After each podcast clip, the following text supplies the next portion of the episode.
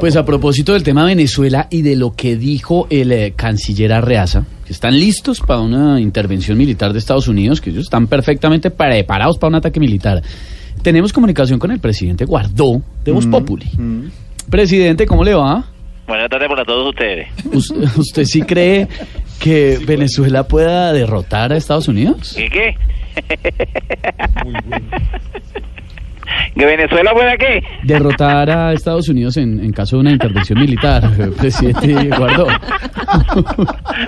Repite, repítamelo otra vez, por favor. que Venezuela pueda derrotar a Estados Unidos, presidente.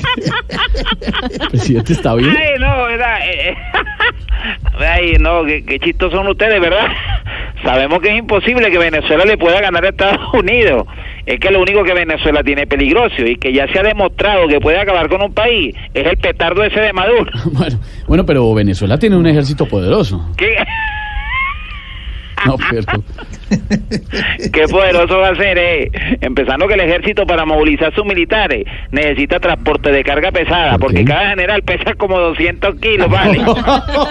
a ver, a ver, presidente, cambiando de tema, eh, ¿por qué Leopoldo López no puede pedir asilo en, en España desde la embajada española en Caracas? Bueno, yo no tengo respuesta, además no he tenido contacto con ningún español, ni os pienso teneros, tío, joder.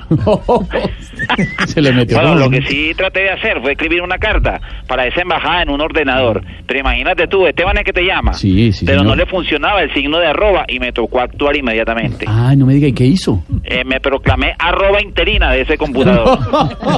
Venga, señor periodista Esteban, eh, ¿cómo es lo de la intervención militar? Eh, eh, que Venezuela podría ganarle a Estados Unidos, según Arreaza. Está bien. ¿Está bien, presidente? No me vuelva a llamar, vale, no jodas. Chao, presidente, hasta luego.